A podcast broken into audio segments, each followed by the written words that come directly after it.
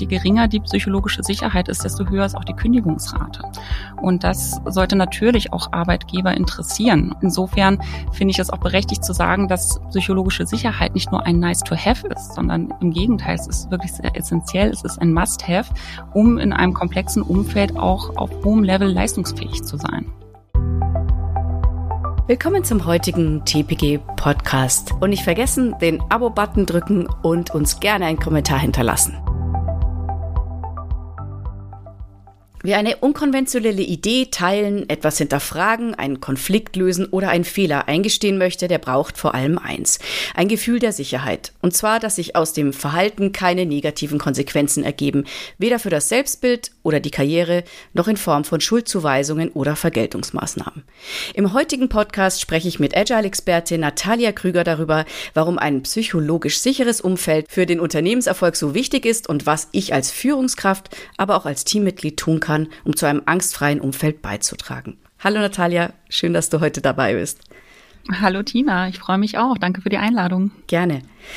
Du setzt dich ja, wie ich gelesen habe, so bin ich ja auf dich gestoßen überhaupt, schon länger mit diesem Thema auseinander. Warum ist denn für dich dieses Thema psychologische Sicherheit so wichtig?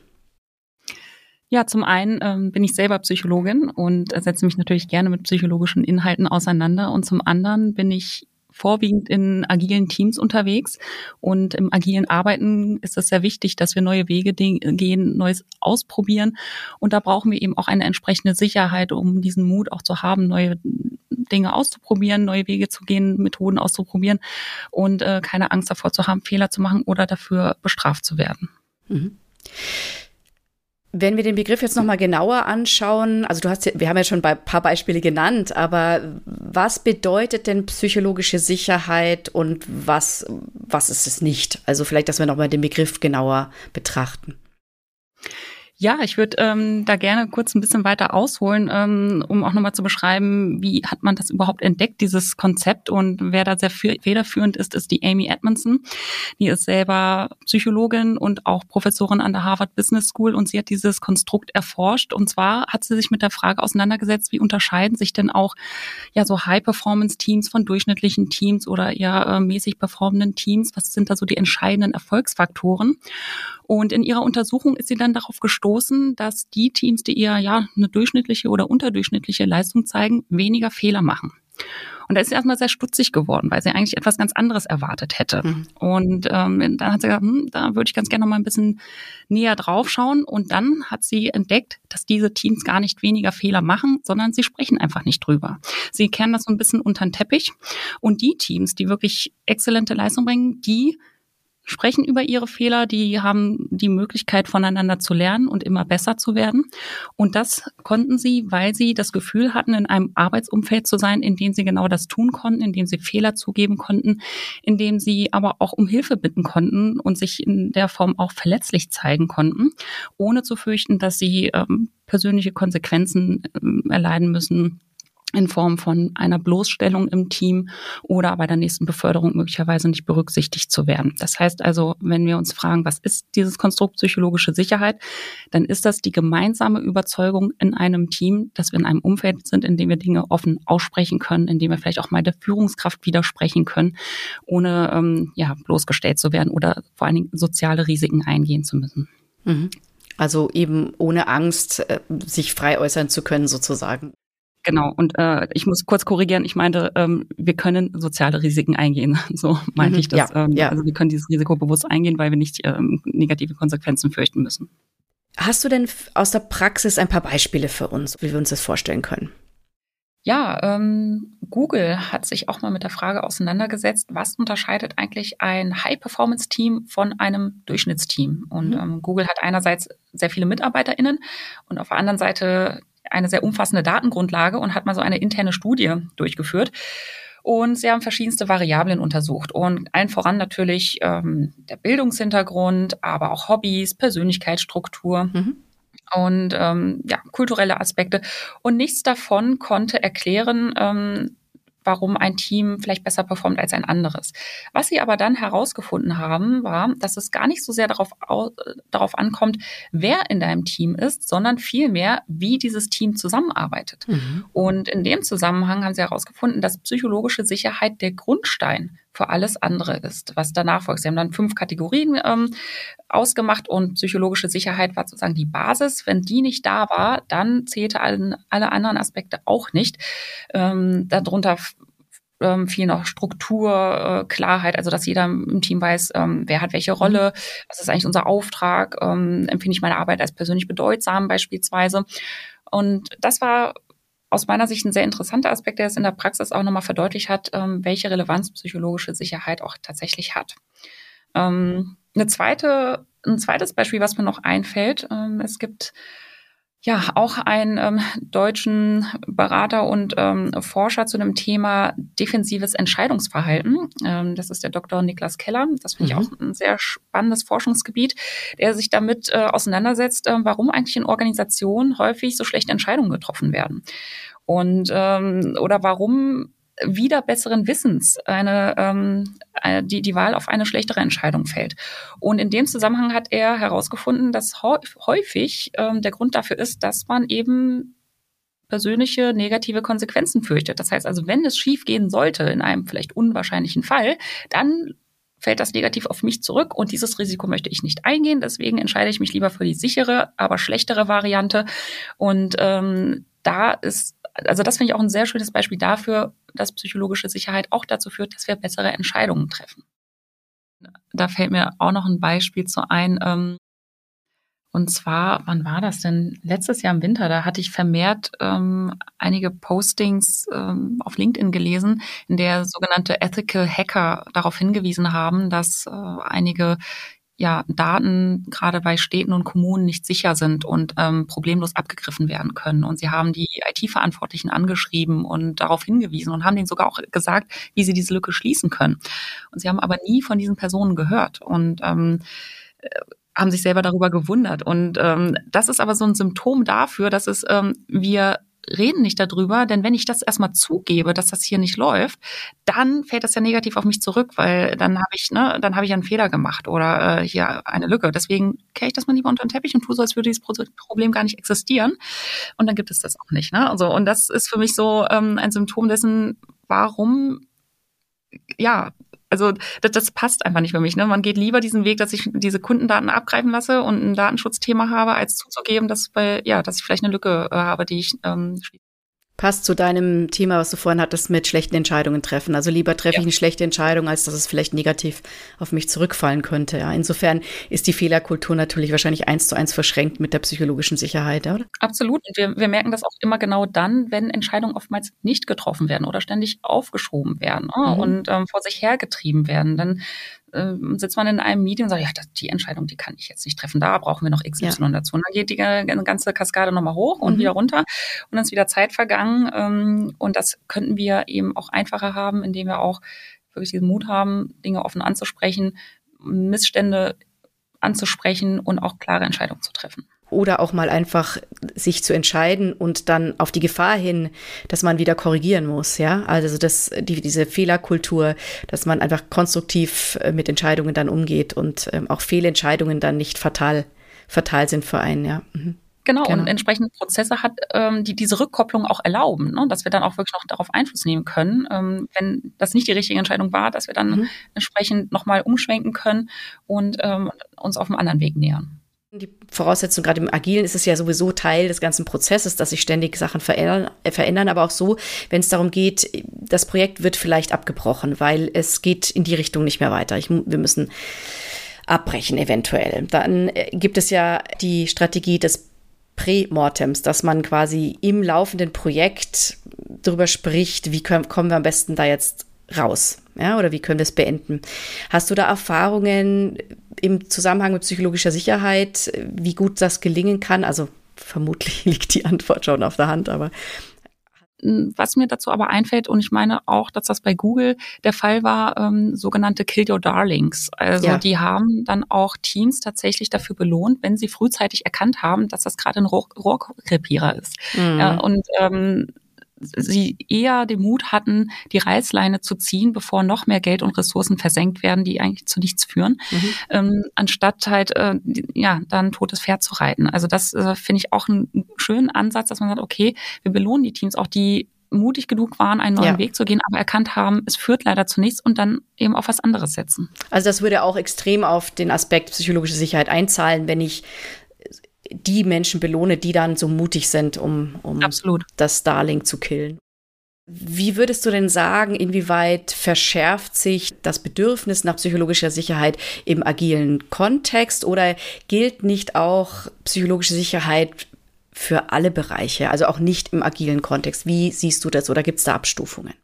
Ich persönlich würde sagen, dass wir gerade in den agilen Umfeldern, ähm, dass es dann schneller auffliegt, wenn wir nicht ähm, in psychologisch sicheren Umfeldern unterwegs sind. Ähm, ich hatte ja schon eingangs gesagt, dass agile Teams insbesondere darauf angewiesen sind, Neues auszuprobieren und ihre Erkenntnisse ähm, dafür zu nutzen, zu lernen und in ihren weiteren Entwicklungsprozess mit zu integrieren. Das heißt, äh, gerade da müssen wir offen miteinander sprechen können und auch über Fehler sprechen können und äh, schauen, was hat gut funktioniert, wie können wir vielleicht aber auch noch besser werden.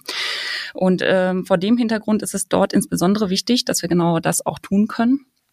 Aber es gibt natürlich ebenso auch andere Bereiche, ähm, denn wir müssen uns ja vorstellen, wenn wir in einem Bereich arbeiten, in dem beispielsweise sehr viele Routine-Tätigkeiten anfallen, ähm, kann es ja trotzdem sein, dass ein neuer Kollege, eine neue Kollegin anfängt und erstmal reinfinden muss in dieses Team. Und wenn die, dieser neue Kollege oder diese neue Kollegin dann auf ein Team stößt und dem das Gefühl hat, ich kann hier gar nicht offen zugeben, dass ich etwas vielleicht noch gar nicht kann oder das Wissen noch nicht dazu habe, dann ähm, ja dann wird, werden sich wahrscheinlich auch Fehler einschleichen, die dann immer ja weiter weitergetragen werden, wo sich dieser Kollege nicht traut zuzugeben, dass er etwas vielleicht nicht kann und mhm. überfordert ist. Mhm. Ja, das ist ja auch ein, ein, wesentlicher Erfolgsfaktor, dass man zugeben kann, wenn man Lücken hat oder wenn man vielleicht die Einschätzung oder eine, eine Zeitschätzung nicht richtig machen kann, weil man einfach das, das noch nicht überblicken kann, was man zu tun hat. Ja ist ein angstfreies Umfeld auf jeden Fall zuträglich, auch im nicht agilen Kontext, ja. Ja, also äh, zumindest vielleicht insofern, als das auch äh, Amy Edmondson zeigen konnte, dass es durchaus auch ähm, Zusammenhänge gibt, nicht nur in Bezug auf äh, den Unternehmenserfolg, sondern, und das ist ja gerade heute, wo wir eher über einen Arbeitnehmermarkt sprechen, mhm. ähm, konnte sie nachweisen, dass je geringer die psychologische Sicherheit ist, desto höher ist auch die Kündigungsrate. Ja. Und das sollte natürlich auch Arbeitgeber interessieren. Und ähm, mhm. insofern finde ich es auch berechtigt zu sagen, dass psychologische Sicherheit nicht nur ein Nice to have ist, sondern im Gegenteil, es ist wirklich sehr essentiell. Es ist ein Must-Have, mhm. um in einem komplexen Umfeld auch auf hohem Level leistungsfähig zu sein. Wenn ich jetzt ein, als Unternehmen oder Konzern vielleicht auch mit so einer relativ hierarchischen Struktur und so weiter jetzt äh, merke, also ich kreiere kein angstfreies Umfeld, wir haben die Kultur nicht. Wie schafft man das denn in größeren Konzernen, vielleicht auch in größeren Unternehmen, da äh, ähm, ja, in die richtige Richtung abzubiegen. Es ist dann auch so festgefahren, ne? so eine Kultur. Da muss man ja auch irgendwo ansetzen. Hast du da einen Tipp für, für Führungskräfte in größeren Unternehmen, wo sie ansetzen können, um mal loszustarten in diese angstfreie Kultur? Naja, also Veränderung fängt in der Regel erstmal bei sich selbst an und ähm, dann vielleicht auch erstmal in seinem eigenen Team zu schauen, schaffe ich es in meinem eigenen Team für ein psychologisch sicheres Umfeld zu sorgen. Und natürlich haben da Führungskräfte die Herausforderung, dass sie dann oftmals in einer Sandwich-Position sind. Ne? Ja. Das heißt, sie sind ganz oben an der Spitze in der Hierarchie. Ähm, das heißt, sie kriegen möglicherweise den Druck von oben und ähm, den, den sie dann idealerweise von ihrem Team erstmal fernhalten, sofern möglich. Ähm, und sich da sozusagen ein bisschen ausprobieren, um zumindest das Team zu schützen und da für eine gute Arbeitskultur zu sorgen. Hm. Ähm, und das erfordert sehr viel Resilienz, keine Frage. Ähm, aber ich habe die Erfahrung gemacht, dass es sich durchaus lohnt. Und da lohnt es sich insbesondere, wenn Führungskräfte ihrem Team auch mal zeigen, dass auch sie nicht perfekt sind. Das, das können die ja auch gar nicht, sind ja auch nur Menschen. Ja. Und dann auch mal ähm, zu zeigen, dass sie auch Fehler machen, das hat eine einen enormen Einfluss darauf, dass dann auch die Teammitglieder sich eher trauen, auch mal Fehler zuzugeben, wenn sie das Gefühl haben, aha, Führungskraft macht das gerade vor uns, ist scheinbar okay, wir dürfen das ja auch äußern. Ähm, und dann kann sich so etwas dann auch ähm, ja entwickeln. Das wird nicht von heute auf morgen passieren. Mhm. Das braucht Zeit, das braucht Übung, aber auch von allen miteinander. Denn natürlich muss auch diese Führungskraft das Gefühl haben, wenn sie sich dann umdreht, dass nicht das Team dann über sie lästert ja. und ihr ein schlechtes Gefühl gibt. Mhm. Mhm. Ja, also das heißt, du würdest plädieren für eine Revolution von unten nach oben. Ja, ich, ich würde gar nicht, ich würde gar nicht so sehr nur von unten nach oben denken. Ich denke da eher so im, im Circle of Influence. Ne? Also mhm. worauf habe ich tatsächlich Einfluss? Worauf kann ich Einfluss nehmen? Wenn ich über mir einen Chef habe, der das überhaupt nicht toleriert und ähm, überhaupt nicht offen dafür ist, klar, dann muss ich mir selber die Frage stellen, bin ich richtig in diesem Umfeld? Ja. Ähm, aber worauf ich Einfluss nehmen kann, ist, wie ich das in meinem Team handhabe. Das, ähm, und vielleicht dafür sorgen, Mitstreiter zu gewinnen auf, auf meinem Level, vielleicht auch darüber hinaus. Ähm, das, was ansonsten passiert, wenn Führungskräfte das eben nicht sehen und das passiert eben eher in den oberen Hierarchien, ist letztendlich, dass sie dann in einer Erfolgsillusion leben. Und eigentlich möchte das keine Führungskraft. Denn wenn sie nur die geschönten Zahlen vorgelegt bekommen äh, und glauben, es ist alles wunderbar, wundern sie sich hinterher umso mehr, warum das Projekt gegen die Wand gefahren wurde. Ne? Weil halt sehr viele rote Ampeln überfahren wurden aus Angst, nicht ähm, darauf hinzuweisen auf Missstände oder auf äh, Wege, die beschlossen wurden, die aber in die Irre führen. Mhm. Insofern, ähm, ja, sollte jede Führungskraft ein Interesse daran haben, für dieses Umfeld zu sorgen, um auch äh, auf einer ja, verlässlichen Datenbasis, Informationsbasis auch entsprechende Entscheidungen treffen zu können. Mhm. Ja, weil sonst ist es ja so eine Kaskade, ne? Also man beschönigt, verschweigt, ähm, leitet weiter und, äh, nach oben geht's immer so weiter. Und dann wird sich natürlich da auch nichts dann verändern, ja. Also das heißt, die, die starten, brauchen eine Portion Mut. Und ja, die, die Vorteile, die du hast du ja schon erwähnt, äh, die dann daraus resultieren. Ich sehe nur ein bisschen das Problem, der, der anfängt, hat wahrscheinlich den härtesten Job, ja. Also wenn es mal eine gewisse, ein bisschen losgelaufen ist und eine, sozusagen ein bisschen Kultur schon geschaffen ist, wird es einfacher. Hast du denn irgendwie einen Tipp für die Leute, die, die starten wollen? Wie würdest du sie motivieren? Auch rein aus psychologischer Sicht, vielleicht hast du da einen Tipp. Ich würde erstmal dieses Thema besprechbar machen. Also das habe ich ähm, mit einem Führungskräfteteam letztes Jahr begonnen, in dem wir genau auf diese Themen gestoßen sind und wir uns sozusagen herangearbeitet haben an die Ursachen ähm, von ja, ineffizienten Prozessen und ähm, Informationsverlusten, indem wir dann gemerkt haben, okay, unsere Kommunikation, die ist nicht transparent ähm, und irgendwie reden wir auch immer aneinander vorbei und dann immer sagen, ja, warum ist das denn eigentlich so? Bis mhm. wir dann irgendwann zu der Erkenntnis gelangt sind, dass wir das Gefühl haben, eigentlich gar nicht offen miteinander sprechen zu können und dass wir Formate brauchen, in denen wir mal genau diese Themen zur Sprache bringen. Und so habe ich mit denen eingeführt, dass wir auch regelmäßige Retrospektiven durchführen. Das ist leider immer so das Meeting, das am ehesten hinten runterfällt, weil ne, nie Zeit dafür ist, sich selbst zu hinterfragen, die Zusammenarbeit zu hinterfragen und die Prozesse. Für mich ist das aber eines der wichtigsten Events, wenn es um agiles Arbeiten geht, um nicht nur inhaltlich zu arbeiten, sondern auch an der Organisation und an der Zusammenarbeit zu mhm. arbeiten und auch die zu verbessern und als Team immer besser zu werden. Und mit dieser Erkenntnis und dann auch das Commitment, ähm, gemeinsam auch etwas dafür tun zu wollen und dann auch zu antizipieren, welche Hürden ähm, werden sich in uns in den Weg stellen, so allein im operativen Arbeiten und zu schauen, wie würden wir diese Hürden dann auch tatsächlich überwinden.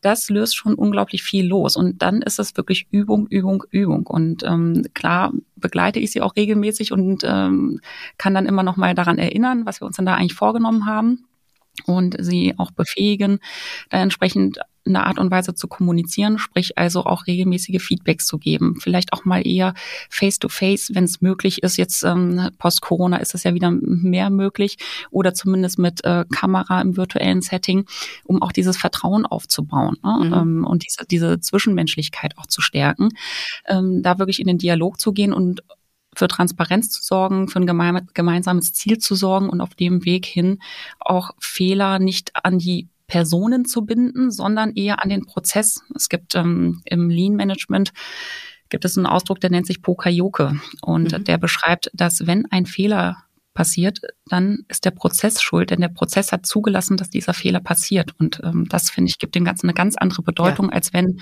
ein Fehler passiert und ich erstmal frage, und wer hat Schuld? Mhm. Genau, weil dann ist es sofort persönlich. Richtig. Also ich, ich habe zu diesem Punkt mit den vertraulichen Gesprächen einen Fall in der näheren Umgebung, wo die Personen immer ganz offen sprechen im, im, im Zweiergespräch und wenn es dann in die Gruppe geht oder mal ein Vorgesetzter dazukommt, plötzlich wieder den Mund halten, ja. Also sich da dann wieder nicht trauen. Was wäre denn so dein Tipp? Kann man das von innen schaffen? Braucht es mal von außen jemand, der neutral coachen kann, wahrscheinlich ist es die bessere Alternative, oder? Ich finde es immer sehr sinnvoll, wenn jemand von außen nochmal draufblickt, einmal mit einem neutralen Blick, ähm, jemand, der da nicht Partei ergreift, sondern wirklich auch mal den Prozess anschaut, ohne selber involviert zu sein. Ähm, wenn man das von innen heraus macht, kann das funktionieren. Das ist allerdings insofern schwierig, als dass man ja immer in einer Doppelrolle unterwegs ja. ist. Einerseits irgendwie so moderierend und neutral, andererseits hat man ja auch vielleicht seine eigenen Triggerpunkte dabei ähm, und äh, das macht es dann immer so ein bisschen unbequem. Hm. Und insofern finde ich es immer sehr hilfreich, wenn man sich mal komplett auf den Inhalt konzentrieren kann und die ganze Moderation und Prozesssteuerung abgeben kann. Mhm. Und ähm, insofern finde ich es immer wichtig, dass man zunächst einmal dieses Thema anspricht und sich dann auch darauf committet, was macht denn eigentlich psychologische Sicherheit für uns aus? Ähm, beziehungsweise woran merken wir, dass wir da noch ein bisschen besser werden können? Und da gibt es auch einen sehr kurzen Fragebogen dazu, den kann ich auch gerne nochmal ähm, dir in die Show Notes mitgeben. Super, gerne. Man, mhm. Ähm, in einem Selbsttest als Team für sich herausfinden, wie psychologisch sicher fühlen wir uns denn eigentlich und äh, wo ist eigentlich die Lücke, die wir noch schließen können mhm. und äh, was können wir tun, um dorthin zu kommen. Das finde ich schon mal so als, als Ausgangsbasis schon mal ganz hilfreich mhm. und dann so, sich wirklich dieses Commitment abzuholen und sagen, wir wollen da auch hinsteuern und dann auch aktiv dafür sorgen, dass das auch passiert. Ähm, was ich immer so das Schlimmste finde und oder am, auch am häufigsten beobachte, ist ähm, etwas, das nenne ich immer ganz gern so unterlassene Hilfeleistung. Also jeder weiß es, aber keiner macht etwas dagegen. Ja? Und dass man dann nochmal sagt, hey, wir haben uns eigentlich auf was ganz anderes verständigt und committed, lasst uns doch irgendwie ähm, auch dabei bleiben und es zumindest auch versuchen so dass sowohl innerhalb des Teams als auch zusammen mit der Führungskraft auch die Maßnahmen, für die wir uns ähm, ausgesprochen haben, auch umgesetzt werden. Mhm. Ich höre jetzt den Podcast, ich finde es interessant, ich möchte es in mein Team reintragen. Würdest du dann einfach empfehlen, sich das Buch von der Amy Edmondson durchzulesen und einfach noch ein bisschen Hintergrundwissen zu schaffen und dann das als sozusagen Strategie vorzuschlagen? Wie, wie würde ich denn als Einzelner jetzt idealerweise dieses Thema in mein Team tragen oder an meine Führungskraft herantreten? Das wäre eine Möglichkeit, äh, sich erstmal so in das Thema einzufinden und es besser zu verstehen. Ich könnte jetzt natürlich auch sagen, dass ich selber auch Beiträge dazu geschrieben habe und äh, Wissen kondensiert habe. Das kann man sich natürlich auch gerne ähm, dazu durchlesen. Ja. Aber mh, erstmal also für mich ist es, aus, aus meiner Sicht, ist es wichtig, dass wir erstmal diese Haltung auch entwickeln. Ja, ähm, dass wir ein Interesse daran haben, offen, transparent miteinander sprechen zu können, äh, ein Umfeld schaffen, in dem jemand um Hilfe bitten kann äh, und uns immer auch bewusst sind, was passiert, wenn wir es nicht tun. Also vermutlich ähm, können auch im schlimmsten Fall sogar Personen dabei zu Schaden kommen, gerade wenn wir zum Beispiel ja im, im Krankenhausumfeld zum Beispiel sind. Ne? Dann können auch ja. Patienten zu Schaden kommen. Ja. Das heißt also, es hat auch gravierende Folgen. Dann können wir uns die Frage stellen, möchten wir das? Ne? Und ähm, welchen Preis sind wir bereit dafür zu zahlen? Und dann natürlich erstmal sich zu verständigen, möchten wir das denn? Ähm, was können wir tun oder beziehungsweise wo ist noch die Lücke? Und dann natürlich zu schauen, schaffen wir es aus eigener Kraft heraus? Und ähm, wenn wir an unsere Grenzen kommen, wen können wir vielleicht dafür ansprechen, um uns dabei zu unterstützen, um auch nochmal so einen Blick von extern darauf zu werfen äh, und uns mit Methoden zur Seite zu stehen, wie wir da hinkommen können. Mhm. Also als Führungskraft habe ich ja ein bisschen mehr Hebel, ja, da kann ich mhm. ja dann etwas sozusagen ja, nicht verordnen, aber zumindest vorschlagen und ähm, einführen und, und da gewisse Maßnahmen ergreifen. Als einzelnes Teammitglied, wenn ich jetzt das Gefühl habe, ich bin in einem, in einer nicht angstfreien Umgebung, äh, viele Leute sagen nicht, was sie denken, weil sie schon mal eins auf den Deckel gekriegt haben dafür. Und ich fange jetzt an, meinen Mund aufzumachen und äh, Dinge zu sagen. Und dann bin ich ja immer so ein bisschen der Boomer erstmal, ne? Also der, der unangenehme Dinge anspricht und wie bekomme ich das dann weiter transportiert? Also du würdest sagen, einfach dann vielleicht ein Gespräch mit der Führungskraft mal sozusagen einbestellen, dass man mal spricht und das äh, Thema vorschlägt? Oder hast du da noch einen Tipp, wie ich als Einzelner im Team, wenn ich mich in so einem, ja, in so einer Fehlkommunikation befinde, wie, komm, wie kann ich da ein bisschen was anstoßen? Huh, das hängt von vielen Faktoren ja. ab. Also ähm, das lässt sich so natürlich immer Schwer beantworten. beantworten. Mhm. Ähm, wir müssen natürlich schauen, in welchem Arbeitsumfeld sind wir da unterwegs. Was ist eigentlich unser Auftrag? Ähm, was, was für ein Produkt, an welch, was für ein Produkt arbeiten wir eigentlich? Wie ist unsere Unternehmenskultur? Ähm, Als Einzelner finde ich so etwas immer sehr, sehr schwierig. Ähm, wie in je, jedem Change-Projekt brauchen wir irgendwie Mitstreiter. Und ähm, da finde ich es immer sinnvoll, wenn man vielleicht auch Verbündete findet ähm, und dann auch schaut, an welchen Stellen haben wir denn das Gefühl, dass wir kein psychologisch sicheres Umfeld haben. Gibt es zum Beispiel Meetings, in dem ähm, ja dann cholerische Persönlichkeiten irgendwie außer sich sind ne, und uns kein gutes Gefühl geben. Ähm, oder habe ich das Gefühl, wenn ich einen Fehler gemacht habe, dafür wirklich hart bestraft zu werden, obwohl es ein Fehler ist, den ich ähm, gemacht habe, weil ich einen neuen Weg gegangen bin und ausprobiert habe. Also das heißt, wirklich konkrete Situationen auch mal zu sammeln und dann nach alternativen Wegen auch zu schauen und ähm, dann gemeinsam auszuhalten, äh, auszuhandeln, wäre das ein gangbarer Weg für uns und vor allen Dingen, was versprechen wir uns denn überhaupt davon? Ne? Also da auch wirklich mal die Konsequenzen und den Mehrwert dessen auch sichtbar machen. Was haben wir denn eigentlich auch davon? Wir machen das ja nicht, weil uns langweilig ist, sondern weil wir uns davon etwas versprechen und das dann auch wirklich sichtbar zu machen und dann natürlich auszuprobieren und zu schauen, ist denn auch meine Führungskraft dafür empfänglich? Ähm, und da ja, hängt es auch immer stark davon ab, in welchem Umfeld sind wir tatsächlich, tatsächlich unterwegs, ähm, wie aufgeschlossen ist auch diese Führungskraft äh, für, für diesen Weg. Ähm, und das ja, kann dann vielleicht bedarf es da ein bisschen mehr Beharrlichkeit und manchen vielleicht ein bisschen weniger. Mhm. Wenn wir jetzt diesen Menschen, die da jetzt losstarten wollen, ein bisschen Argumente an die Hand geben wollen, Vielleicht magst du noch mal kurz gebündelt sagen, was der Mehrwert ist von psychologischer Sicherheit. Dass wir noch mal wirklich die, die Vorteile, die daraus resultieren, noch mal sammeln. Als Argumentenpaket sozusagen. Ja, ähm, also Studien zeigen, dass je niedriger die psychologische Sicherheit ist, ähm, desto höher ist einmal die Kündigungsrate mhm. und die, desto höher ist auch die Anzahl von Arbeitsunfällen.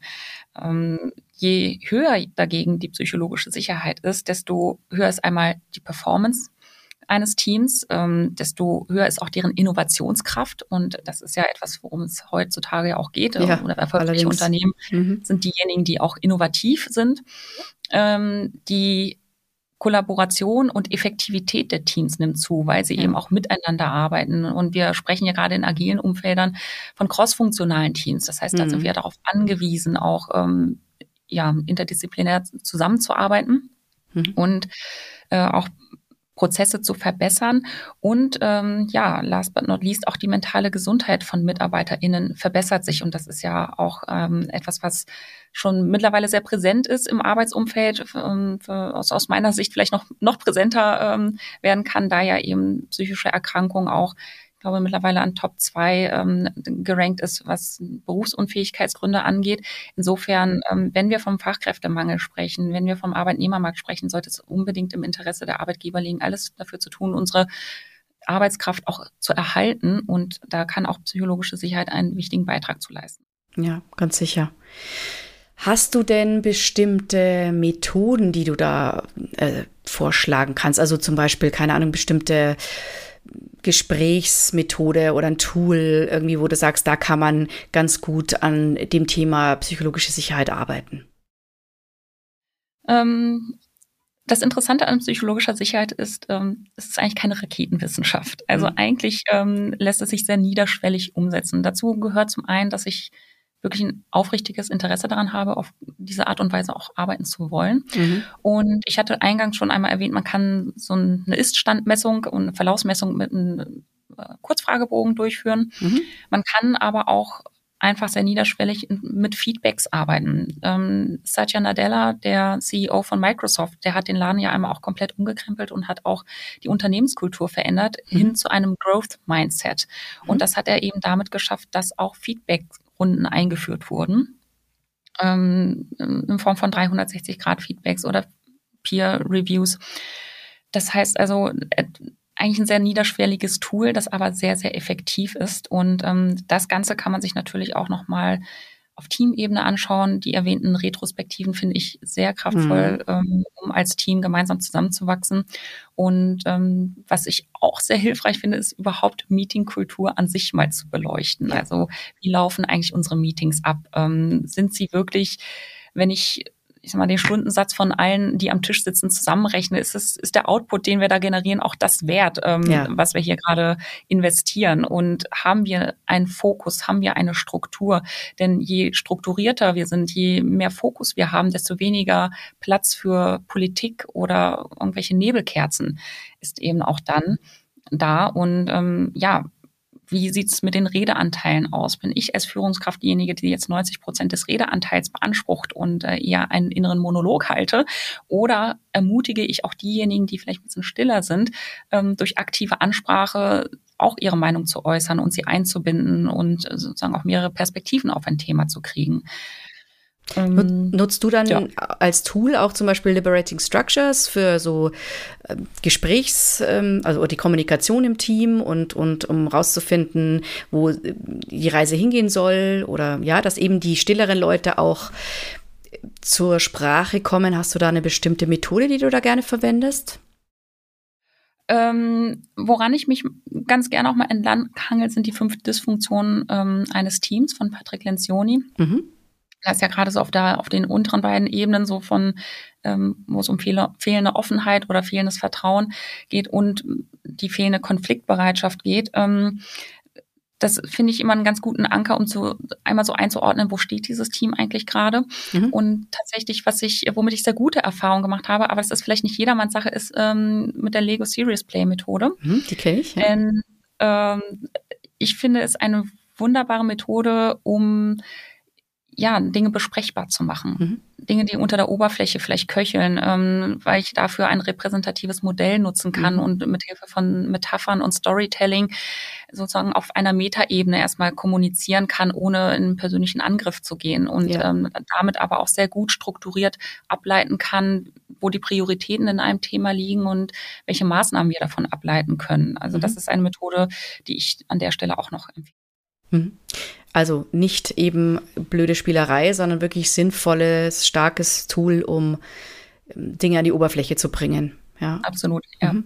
Genau, so habe ich das auch kennengelernt. Also wir haben jetzt mal Ursachen und Vorteile der psychologischen Sicherheit besprochen. Aber gibt es denn noch einen Aspekt, den wir jetzt hier noch vergessen haben, wo du sagst, ja, an das sollte man unbedingt noch denken oder das sollte man noch einbauen oder vielleicht auch, was sollte man wenn man die psychologische Sicherheit fördern möchte, nicht tun? Also was sind so richtige Don'ts? Ja, hast du da vielleicht noch mhm. was für uns? Ja, ähm, vielleicht in dem Zusammenhang ähm, finde ich das auch eigentlich sehr schön, wenn man ähm, in paradoxer Art und Weise sich dem Thema nähert und fragt, was können wir denn tun, um äh, so ein richtig angstvolles Umfeld zu schaffen ne? und das auch mal mhm. ähm, wirklich sich ähm, zu überlegen, mal ähm, aufzuschreiben und zu gucken, was davon machen wir vielleicht aber auch tatsächlich, was können wir vielleicht weniger tun. Ähm, ja, ich hatte ja schon einmal gesagt, so diese unterlassene Hilfeleistung, das ist etwas, was typischerweise passiert, ähm, also dies nichts tun und einfach laufen lassen. Ähm, das führt letztendlich in eine Abwärtsspirale und dann ja, erzeugt das Frust und letztendlich dann auch Resignation. Das heißt also, diese Inaktivität sollte man auf jeden Fall unterlassen, also wirklich aktiv sein. Und auch äh, ja Persönlichkeiten, die ähm, ihren Unmut dann in großer Runde ähm, kundtun, dann auch nicht die Bühne dafür geben. Ne? Also das, ähm, das erfordert natürlich auch Mut. Und hier haben natürlich Führungskräfte, sagen wir, den entsprechenden Einfluss darauf. Mhm. Und das heißt, ich muss natürlich das Gesamt also von der gesamten Organisation her denke ich, das muss eigentlich schon im Recruiting anfangen, das muss in der Führungskräfteentwicklung weiter stattfinden und in der Beförderung, dass wir natürlich auch schauen, worauf legen wir eigentlich Wert, ähm, was sind unsere Prinzipien, unsere Werte, nach denen wir arbeiten und mhm. wer bringt das entsprechend auch mit. Also die Persönlichkeiten auch entsprechend auszuwählen, die man einstellt. Ja. Mhm. Ja klar, aber ich könnte mir vorstellen, wenn es dann Persönlichkeiten sind, die sehr auf dieser ja, Schiene fahren, dass sie eben sehr politisch unterwegs sind, sehr strategisch. Wie sichere ich mir meinen eigenen Vorteil? Die dann immer zurückzupfeifen, ist natürlich ein bisschen anstrengend. Ja, oder gleich am Anfang halt klare Richtlinien und klare Ansagen macht. Ähm, wenn die nicht kommen, dann haben die natürlich ihre Bühne und dann breitet sich das wahrscheinlich auch immer mehr aus. Absolut. Und es frustriert dann ein ganzes Team. Ne? Und mhm. ähm, glaube, man möchte nicht so lange warten, bis sich das durch Fluktuation sozusagen von selbst erledigt mhm. und dass dann die Führungskraft möglicherweise gar kein Team mehr hat, weil sich alle wegbeworben haben. Mhm.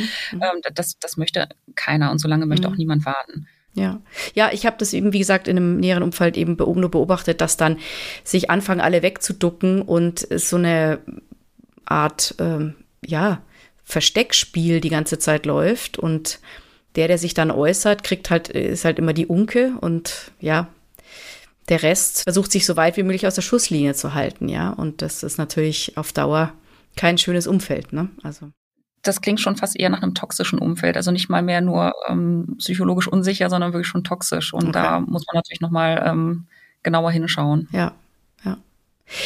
Jetzt, wir haben ja gesagt, es ist nicht unbedingt einfach, gerade wenn man startet mit so einem Projekt, äh, wenn man sagt, dass man möchte das jetzt in den Fokus nehmen, das Thema, braucht man Resilienz.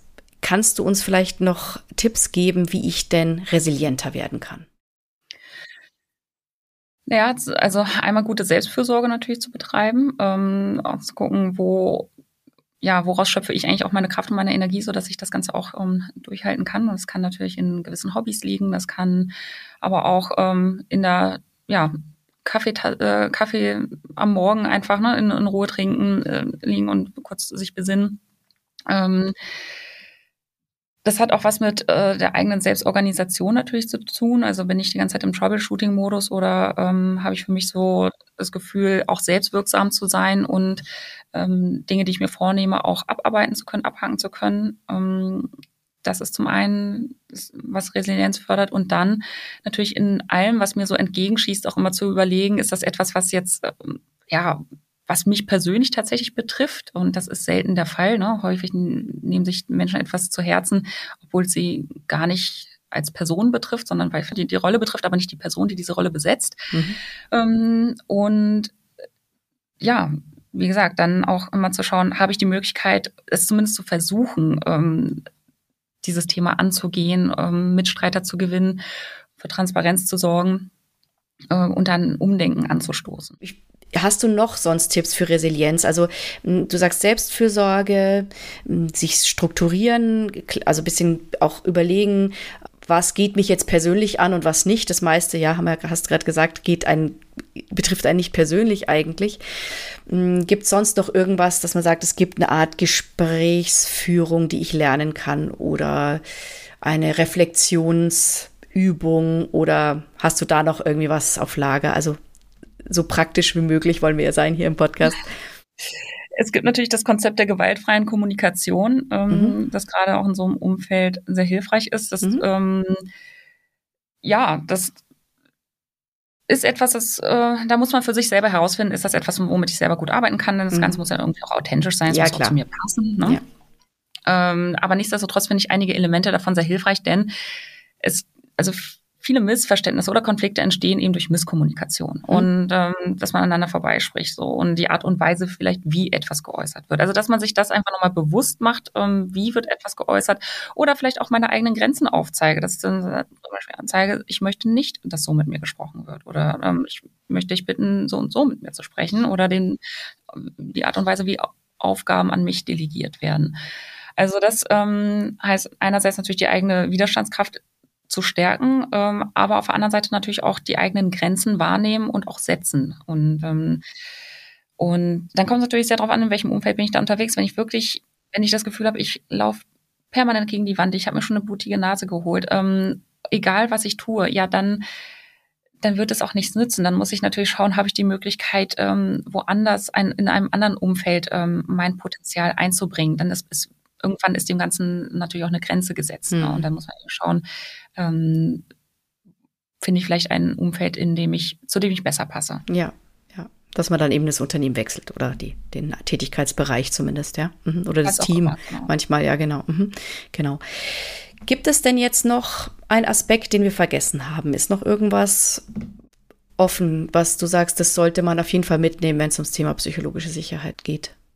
Naja, zum einen, ähm, dass natürlich Führungskräfte insbesondere eine große Verantwortung für das Thema haben, weil sie mhm. den entsprechenden Einfluss haben. Ähm, ich bin auch immer ein großer Fan von Action over Words, also wirklich ähm, Taten sprechen lassen, MitarbeiterInnen den Rücken stärken ähm, und ihnen das Gefühl geben, dass Fehler akzeptiert sind ähm, und insofern wir sie als Lernchance auch, ähm, auch sehen, ja, ja. um Dinge auch besser zu machen. Auf der anderen Seite natürlich als Team auch ja die Führungskraft dazu auch zu ermutigen, dass wir auf einem guten Weg damit sind. Ähm, auch zu unterstützen, wenn die Führungskraft selber auch mal sagt, ähm, wo sie nicht perfekt war.